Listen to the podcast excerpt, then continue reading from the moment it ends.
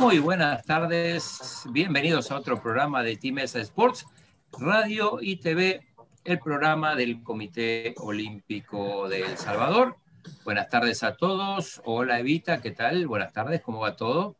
Hola Claudio, buenas tardes a ti, buenas tardes amigos, muy bien, excelente. Hemos tenido un fin de semana, como dice Aldito, siempre cargado de deportes y tú también, que sos un un fans número uno de diversos deportes. Así es que gracias a los amigos que nos escuchan o nos ven en nuestro programa, también reiterar el agradecimiento a nuestros aliados incondicionales, Farmacia San Nicolás, Laboratorios Suizos, Aves y CISA. ¿Qué tal, Aldito? ¿De fin de semana? Todo bien. Gracias a usted. ¿Qué tal? Bien, bien. Chino, ¿cómo estás? Ayer final de la Liga Nacional de Fútbol. Alianza campeón en categoría femenino, en categoría reserva, en categoría mayor. Final de Copa Libertadores ganó Palmeira, final de Copa de Segunda División ganó el Platense. Eh, Dinamarca campeón mundial del balonmano. También hubo atletismo. La segunda fecha de Campo Traviesa. Campo, Traviesa. Así es. Eh, noticias rápidas, flash. Este, la atleta de remo Adriana Escobar el día de hoy fue incorporada al programa de jóvenes líderes del Comité Olímpico Internacional. Además de formar parte de ese programa, Adriana también es parte de la comisión de atleta de Pan Sports y de WADA. Así que felicidades a Adriana por... sí, muchas felicidades, Adriana. también, bueno, más fútbol, eh, tercera semana de la selección sub-23, que empezó hoy. Con nuevos convocados, ¿no? Sí, tenía al portero del LAFC y no estoy seguro, creo que todavía no se han incorporado de la Alianza ni del Águila. Sí, se, incorporaron, ¿no? Incluso, bueno, eh, Mario Martínez, por ejemplo, Mario González. Mario González. Sí, y la última y la última sería una quizás un poco mala noticia para Enrique Araton, porque el trofeo de Princesa Sofía, que se podría tomar como fogueo para los Juegos Olímpicos, fue postergado. Normalmente es abril, ahora va a ser en octubre. Bueno. pasemos a eh, nuestra invitada del día de hoy, deporte de moda como lo dice el presidente de la Federación y vicepresidente del Comité Olímpico de El Salvador. Tenemos como invitada a Laura Parada, quien es atleta de físico-culturismo. El año pasado ganó el primer lugar en el Wellness Master del Centroamericano y el Caribe de físico-culturismo, este, celebrado en República Dominicana, y el tercer lugar en Wellness Libre también en el mismo evento. Buenas tardes, Laura, ¿qué tal? Hola, buenas tardes a todos y todos los oyentes de este programa. Estoy muy contenta de que me hayan incluido de verdad acá para poder dar un poquito de mi participación en lo que es el fisicoculturismo. ¿Es el deporte de moda, como dice Aldo y como dice Fabricio, o están exagerando? Pues se convierte en un estilo de vida, la verdad, porque a nosotros ya, no, ya nos gusta siempre estar a dieta, si nos salimos un poquito ya nos sentimos con un poco de pesar, el entreno también, tratamos de no faltarlo. Es un estilo de vida. Bueno, y si nos define quién es Laura Parada. Pues Laura Parada es como cualquier atleta, ¿verdad? Que nació de poco a poco en las, digamos, en las canteras del Estadio Mágico. Pude ir haciendo poco a poco mi disciplina, formándome y ganando torneos y de esa manera yo me pude ir eh, forjando un poquito el carácter que se necesita para ser campeón. ¿Esto significa que empezaste en el atletismo? No, empecé en lucha olímpica en el Estadio Mágico. Ah, lucha olímpica. Sí, corriendo en el estadio, alrededor de la, de la pista, ¿verdad? ¿Y cómo fue el paso? ¿Cómo me pasé de eso a, a físico? Pues llegué un día a la federación que queda ahí, ¿verdad? Justito antes de la entrada a, la, a, la, pista. Somos vecinos prácticamente y comencé a utilizar las instalaciones de, de, la Federación de Físico y ellos fueron los que me dieron como el potencial me dijeron, venga, haga dieta, la vamos a poner en esto y lo otro. Y me fue gustando de poco a poco, la verdad. Y así, ah, bueno, ¿así cuánto tiempo lleva? Desde el 2011 fue mi primera participación con ellos. Yo tomé el rumbo con ellos de ocho meses. A los ocho meses ellos me dispararon para la primera competencia que fue un centroamericano y el Caribe que se dio acá mismo en el país. Fue en el teatro. Yo iba a preguntar por qué te vieron mal, por qué te dijeron venga a hacer dieta con nosotros. no, al contrario, me dieron potencial físico. Potencial. Y como acuérdese que la dieta termina de refinar el, la forma física, bajar el porcentaje de grasa y ya. Gracias a Dios. ¿Qué ¿Mm? dijeron cuando los abandonaste? Ah, se pusieron un poco tristes, pero casi cada entrenador sabe de que algún atleta tiene que destacar más en una cosa que otra. Y en este caso me dejaron ir con el pesar de su corazón porque ya había hecho dos años ahí. Así que me, me, enrumbé en este, este deporte que la verdad hoy es mi estilo de vida y me encanta, me encanta formarme como atleta. Pero también usted, eso de powerlifting. Ah, eso fue ayer, mejor dicho. Ayer me metí a un torneo de powerlifting que es de una de las etapas del condicionamiento físico que se tiene que practicar, que es la fuerza. En los gimnasios muchas veces se trabaja solo la hipertrofia, que es trabajar eh, cargas moderadas y peso moderado, ¿verdad? Repeticiones de 15 o 20.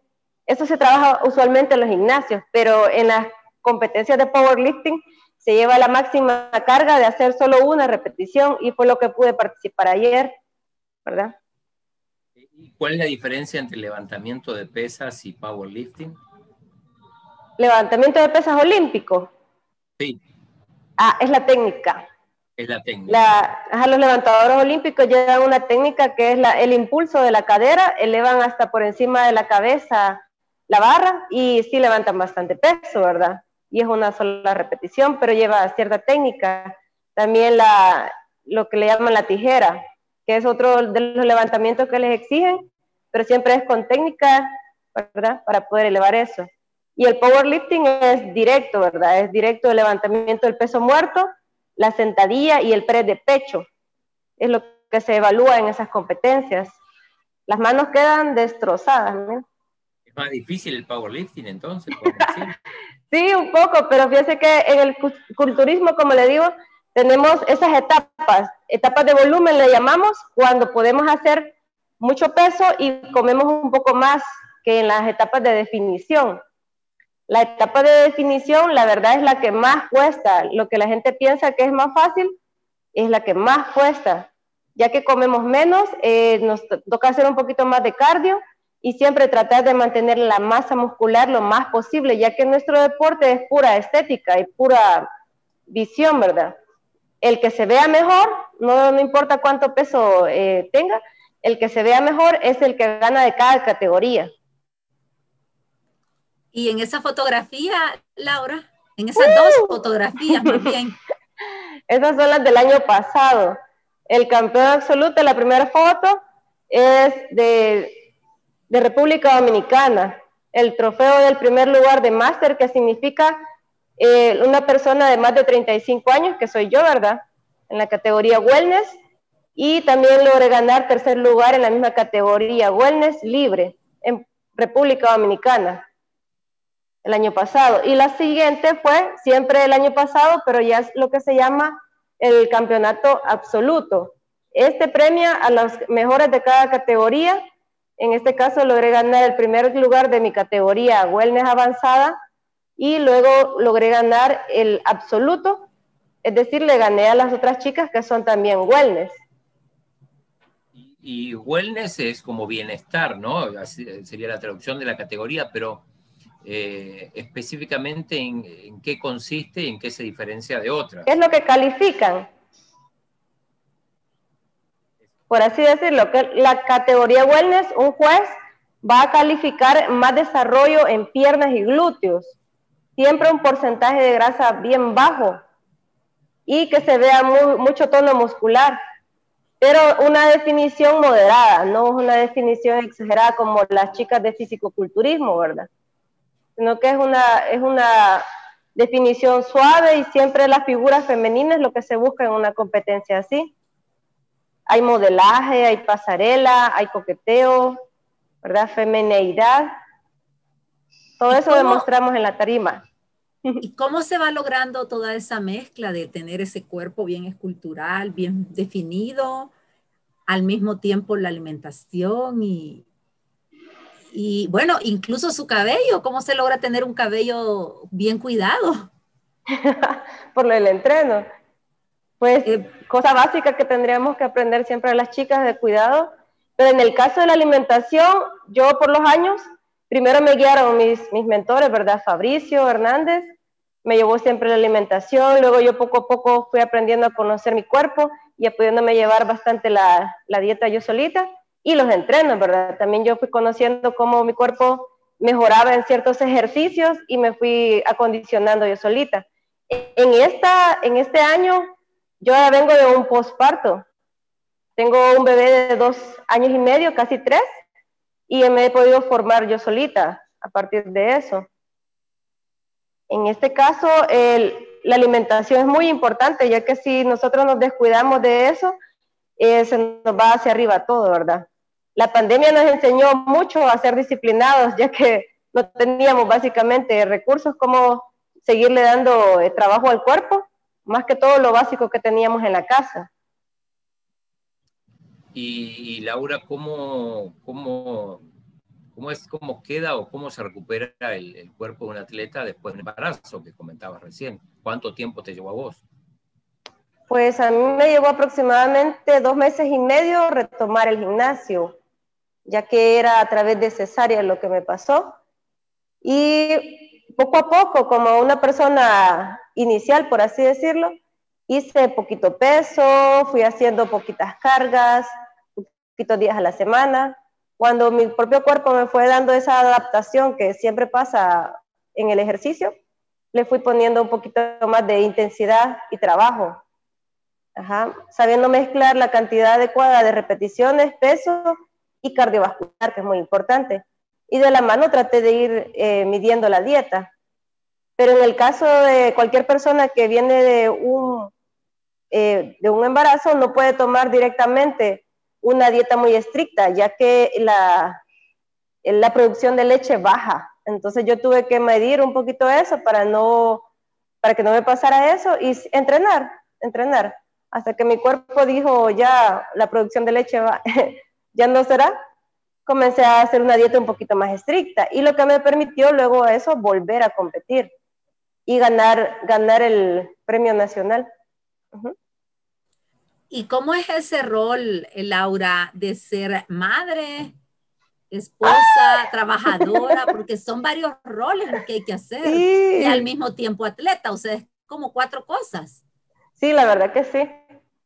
Pues fíjese que es un, más que todo ahorita que nos tocó correr después de regresar de la pandemia, ponernos en forma, eh, literalmente correr para lograr este campeonato, es bien difícil. Me levantaba a las cuatro y media de la mañana para ir a entrenar, regresaba para atender a mi niño y luego volvía a regresar, irme al trabajo. En la noche me tocaba acostarme un poco noche para terminar de hacer mis meriendas, que es lo que usualmente todos los atletas de físico-culturismo siempre andamos cargando, ¿verdad?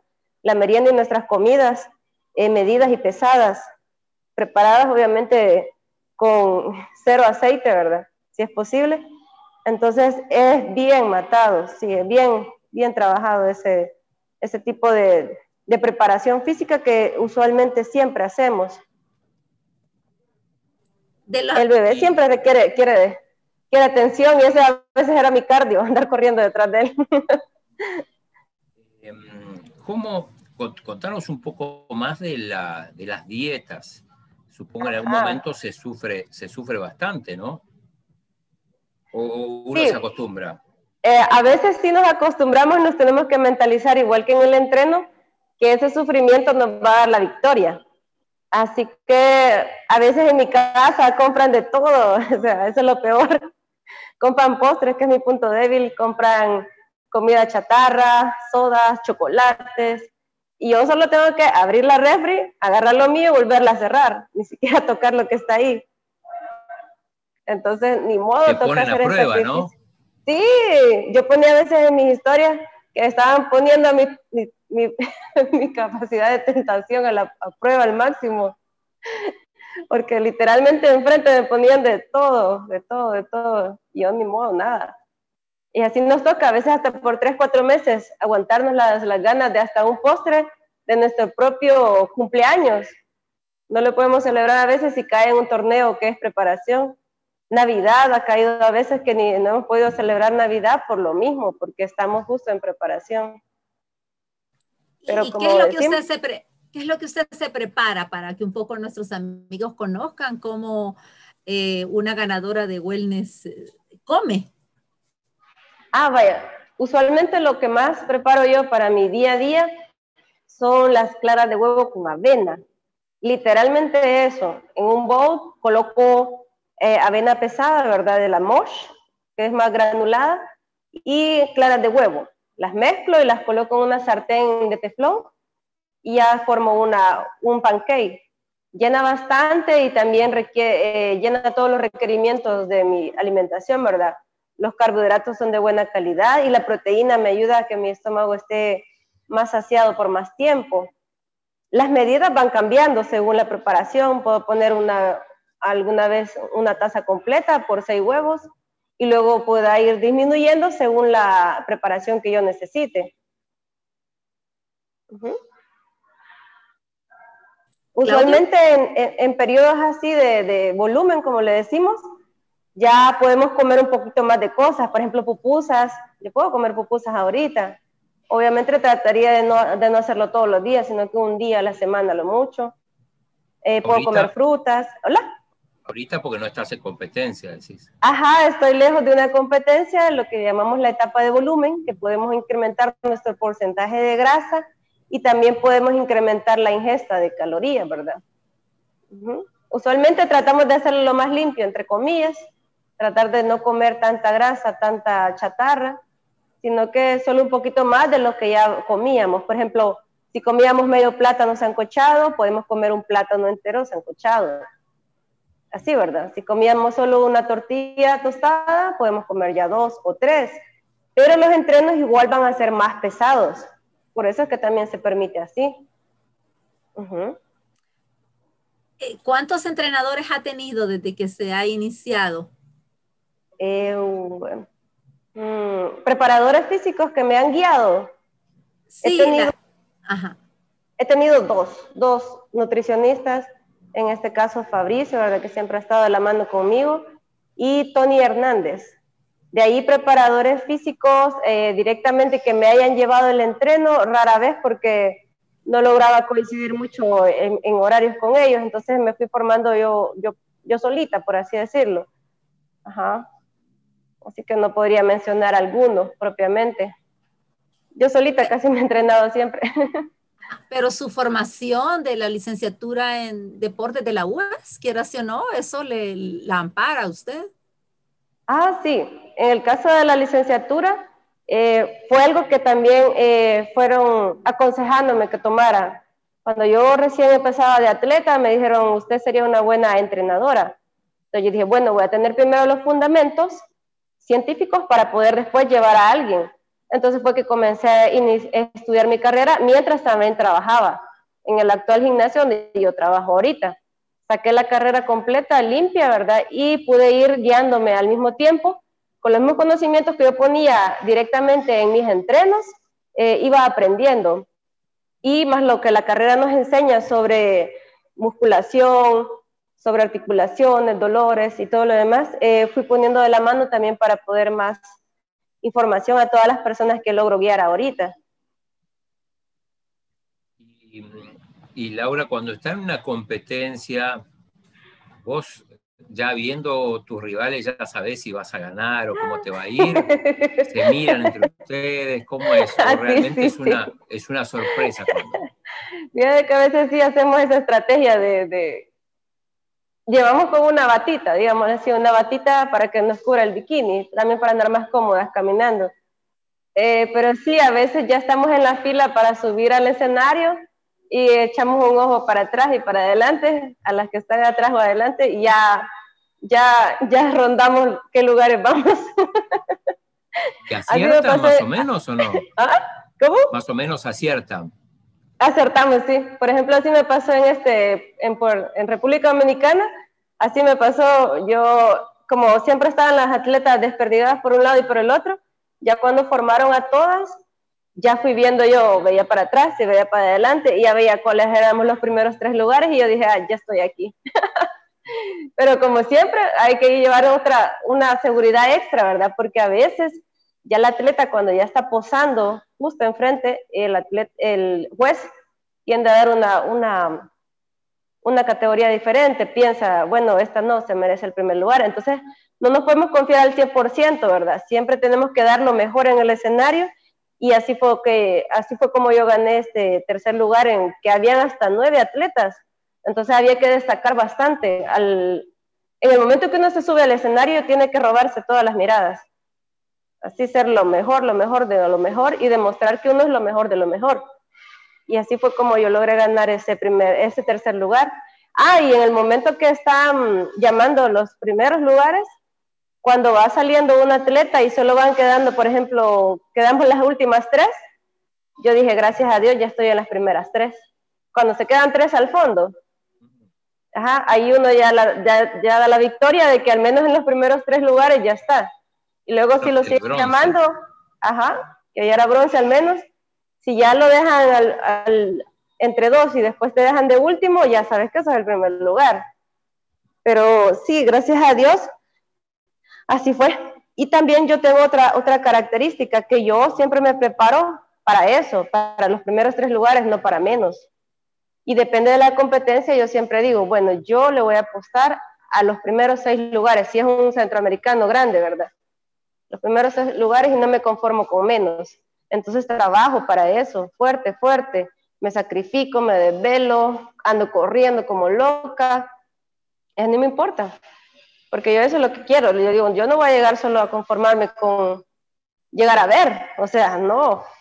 Yo no voy a ir a pasear, digamos que allá a República Dominicana solo voy a pasear. No, yo quería ir a ganar y traerme trofeos y así fue como lo logré. ¿Verdad? Y esa parte, digamos, psicológica, ¿tiene el apoyo de algún psicólogo? Ay, fíjense que por el momento no, la federación todavía no ha logrado tener ese apoyo. Y yo me apoyo con amigos, eh, yo a veces entre los mismos compañeros que estábamos seleccionados nos, nos terapiábamos, valga la palabra, ¿verdad?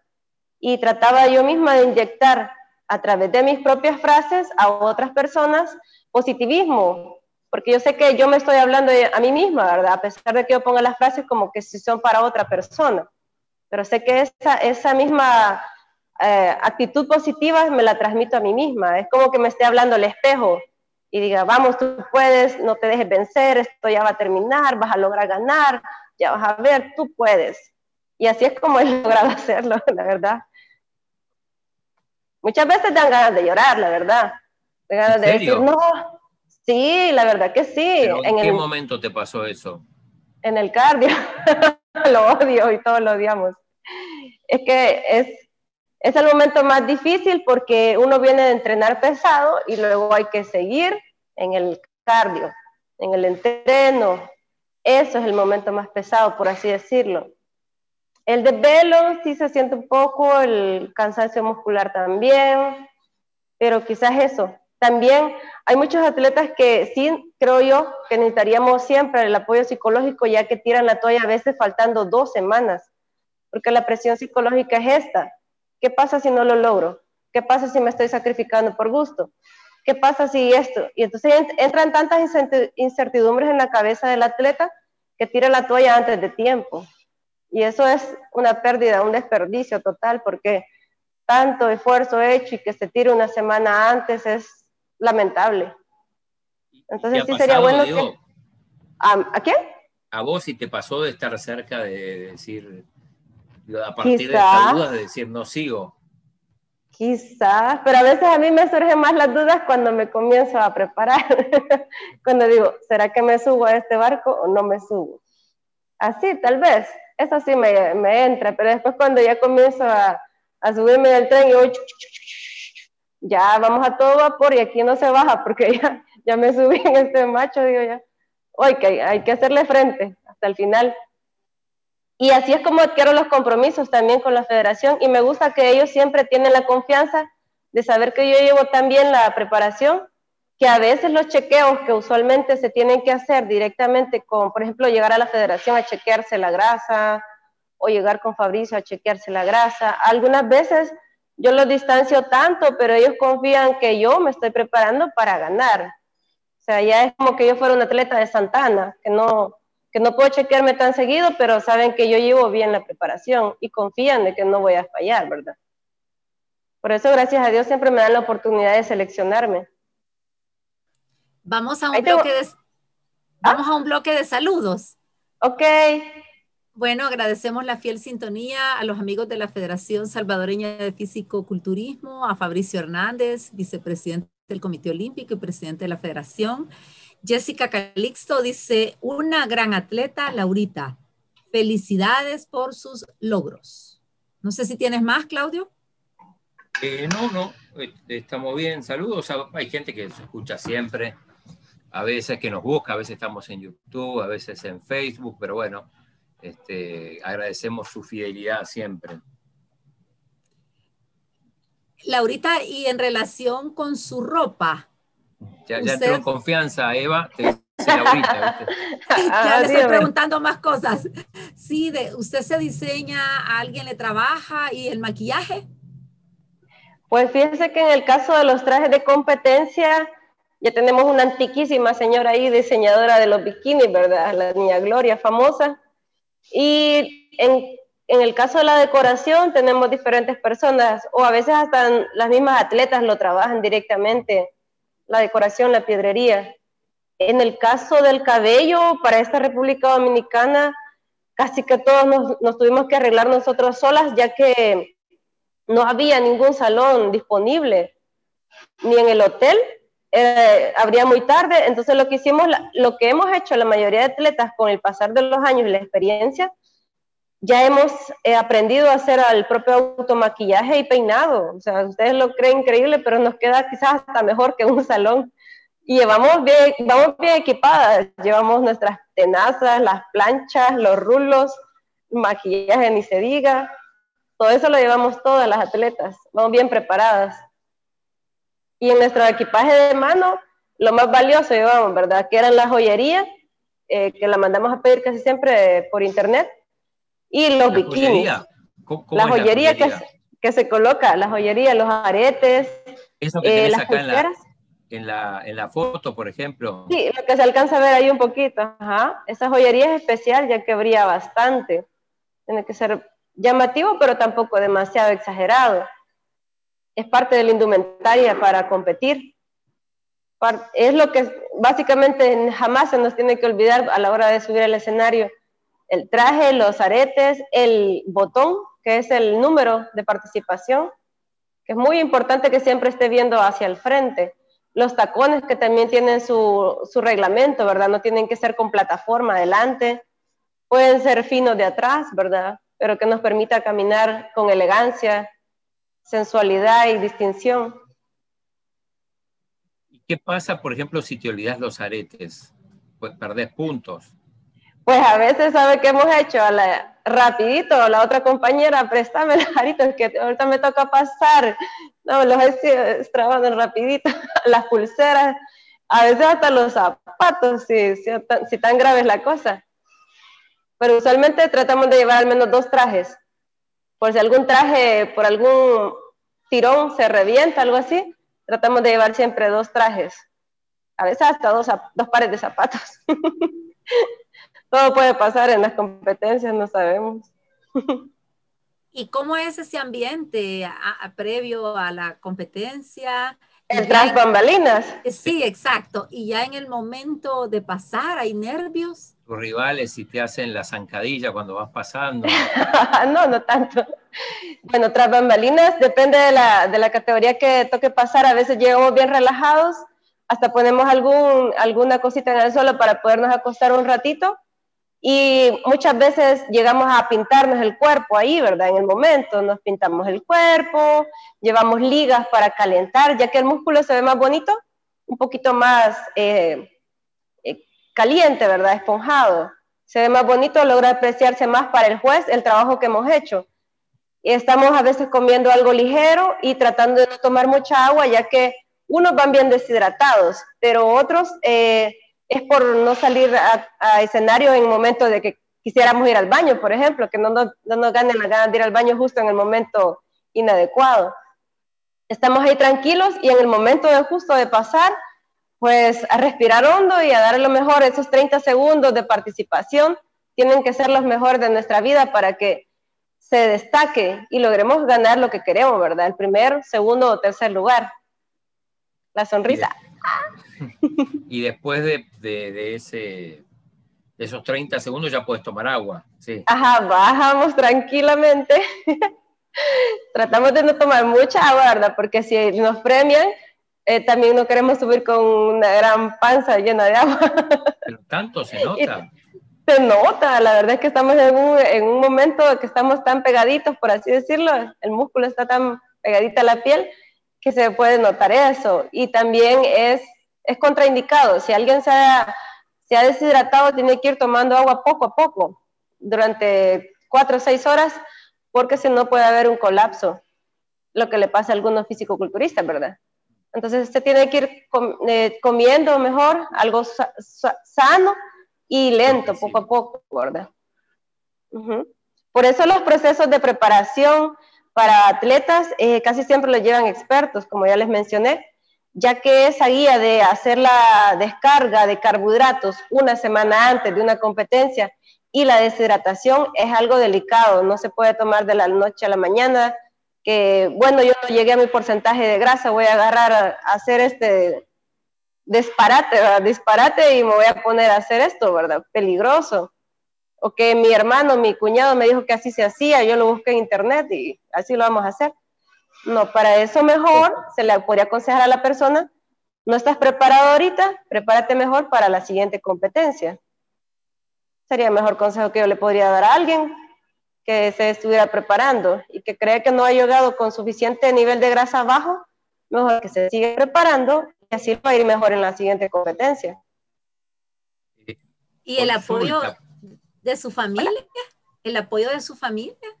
Siempre, como pues ahí, Ahí estamos un poquito en, contraviento todavía, ya que... ¿Qué pasó? ¿Ah? ¿Qué pasó con la familia? Yo creo que no es nuevo para algunos atletas, ¿verdad? El falta de apoyo, ya que no les parece quizás que una mujer se utilice bikini, eso. Nada más eso. ¿Quién en tu casa tiene... Esos prejuicios. Prejuicios. Más que todo son prejuicios. Mi madre, mi querida madre, dice, no, no tienes que andar enseñando esto, que se te ve todo y que no sé qué, y que no solo, solo, quieres pasar. No, no le he logrado convencer, a pesar de que tengo el montón de trofeos que ni ya hay a dónde meterlos. Porque me dice, ¿y este trofeo que traes otra vez? Por ejemplo, el de ayer, el de Power, y hoy traes otro chunche. y yo ya no hay a dónde meterlos, ¿verdad? sí, pero Sí, son cosas de ya señora, creo yo. Ajá, chapada la antigua. cuando competís? No. Eh, creo que una vez me logró ir a ver, ajá. Y a mi bebé también ya creo que cuando ya crezca un poquito más, que vaya a verme a competir. Porque yo planeo al menos seguir compitiendo, qué sé yo, hasta los 40 años, o lo que la federación me permita. Ahorita actualmente tengo 36. Yo digo, tal vez todavía. a propósito de eso, eh, alguien, ponele 35 años, la categoría dijiste que es másteres. A partir de 35. Si alguien que nunca hizo nada, más o menos tiene un físico aceptable, eh, puede participar, ¿qué necesita? Ah, hay, hay torneos para personas principiantes. Puede ser así como usted dice, que toda la vida han entrenado y nunca han participado, siempre son principiantes. Eh, se les da la oportunidad de subirse al escenario, si están preparados y si alguien los ha logrado guiar, sería lo mejor posible, ¿verdad? Ya que esta es la mejor forma de competir, llevarse un buen sabor de boca, de haber logrado ganar algo. Pero solo subirse por subir no tiene mucho sentido, la verdad, ya que va a ganar críticas, eh, burlas, por así decirlo, la persona. Lo mejor es prepararla. no. ¿Pasa eso? ¿En serio? ¿Por qué? Abajo del escenario están ahí señalando, mira que él tiene tal defecto, mira que no sé qué, mira. Pero ¿quiénes son esos que se burlan? ¿Los público, público en general, no, público en general. Pero si no son los jueces, no, no, habría problema, o sea, ¿quién la califica? Pues sí, pero como siempre la gente va a juzgar, siempre va a ver compararla con la mejor y la persona que no está tan preparada, siempre. Por eso les digo, mejor hay que prepararse bien para llevarse un buen sabor de boca también, ¿verdad? Que valga la pena el sacrificio. Eh, ya que muchos creen de que el atleta que está en primer lugar se formó en ocho meses, no. Todos la mayoría nos hemos formado dos, tres años para tener esa condición. Entonces también debería la, la mayoría de principiantes pasar por un proceso de al menos de uno a dos años eh, para poder destacar. y Ahorita creo que ya está, ya próximo, creo que en abril, algo así, va a haber una competencia de, principiantes. Eh, Laura, ¿y usted cómo se va visualizando? Porque ya terminó su, licenciatura en la Universidad del Salvador. Eh, bueno, ya tiene trofeos y todo, pero ¿cómo se visualiza? No, no, sé de qué, qué, planes tiene, tanto en lo deportivo como en lo profesional o en lo familiar. En lo deportivo, pues seguir compitiendo hasta donde se, se me sea posible. En lo profesional, eh, seguir tomando más talleres que me den como más preparación como licenciada. Y en el, rol de madre, pues tratar de inculcarle a mi bebé el deporte, el amor por el deporte, ya sea en gimnasia, fútbol, los primeros años de su vida, ¿verdad? En el caso de la federación, nada más mencionar a las personas que tal vez estén interesadas en, en tomar participación, que podrían estar pendientes del Facebook de la federación, ya que ahí salen anuncios sobre talleres. Entonces, estos talleres van quitando un poquito el miedo al escenario y van dándole al menos el conocimiento de qué categorías podría participar la persona. Es una forma que la federación tiene de, de abarcar aquellos, eh, aquellas dudas que quedan, ¿verdad? Y hacer más grande el deporte. También a veces vamos a directamente a alguna escuela a hacer apoyo para que las personas conozcan directamente qué es un atleta de cada categoría. Em, digo, el, tema del fisiculturismo en tu caso, o sea, lejos de ser un ingreso, es, un, es una inversión o no? ¿Cómo, ¿Cómo es? Ah, sí, el tema de que la dieta es cara, a veces es bien, es como le digo, depende. Si el atleta es un varón y es grande, sí va a consumir bastante pechuga de pollo, clara de huevo y suplementos. Pero si el atleta es pequeño, una mujer delgada, como bikini, usualmente no se gasta mucho. Eh, se gasta quizás ya más en los trajes, en los aretes, en toda esa preparación de belleza. Ahí sí quizás se, se gasta más en lo que se refiere a una mujer. Pero el estilo de vida en sí siempre nos termina pagando mejor ya que nosotros ya eh, llevando esa alimentación sana, eh, tenemos mejor vida, por así decirlo, que a estar gastando en comida chatarra, que a veces ni nos damos cuenta y terminamos gastando más o igual que una, que una dieta de físico-culturismo, por así decirlo. Los suplementos quizás es lo más caro de una dieta de, de, de fisicoculturismo y es quizás en lo que la mayoría de atletas invierten una beca. Eh, una duda, ¿se puede repetir traje? ¿Se puede repetir las joyas? Ah, claro que sí. Que si ya lo usaste una vez ya no puedes repetir. No, la verdad que sí, la mayoría hacen eso, repiten el traje hasta donde sea posible. Eh, y entre más caro es el traje, pues más da lástima solo usarlo una vez, ¿verdad? Si el, el, traje es caro y lindo, pues no hay, no hay pero de que se pueda seguir usando. Uh Ahí tal vez lo que se cambia es el estilo del cabello, tal vez los zapatos. En el caso de los varones, usan truzas, casi siempre están cambiando de color. Ellos como no llevan pedrería, son más económicos los trajes de los varones. En el caso de los Memphis Six, que es una bermuda que llega hasta la rodilla, ellos también cambian, cada competencia están cambiando, pero porque son un poquito más económicas las. La bermuda es más fácil de conseguir, ¿verdad? En el caso de los trajes, como estamos condicionados bastante a la famosa señora el que le dio de los trajes, cuesta conseguir un traje de esos. Por eso. ¿Algo más?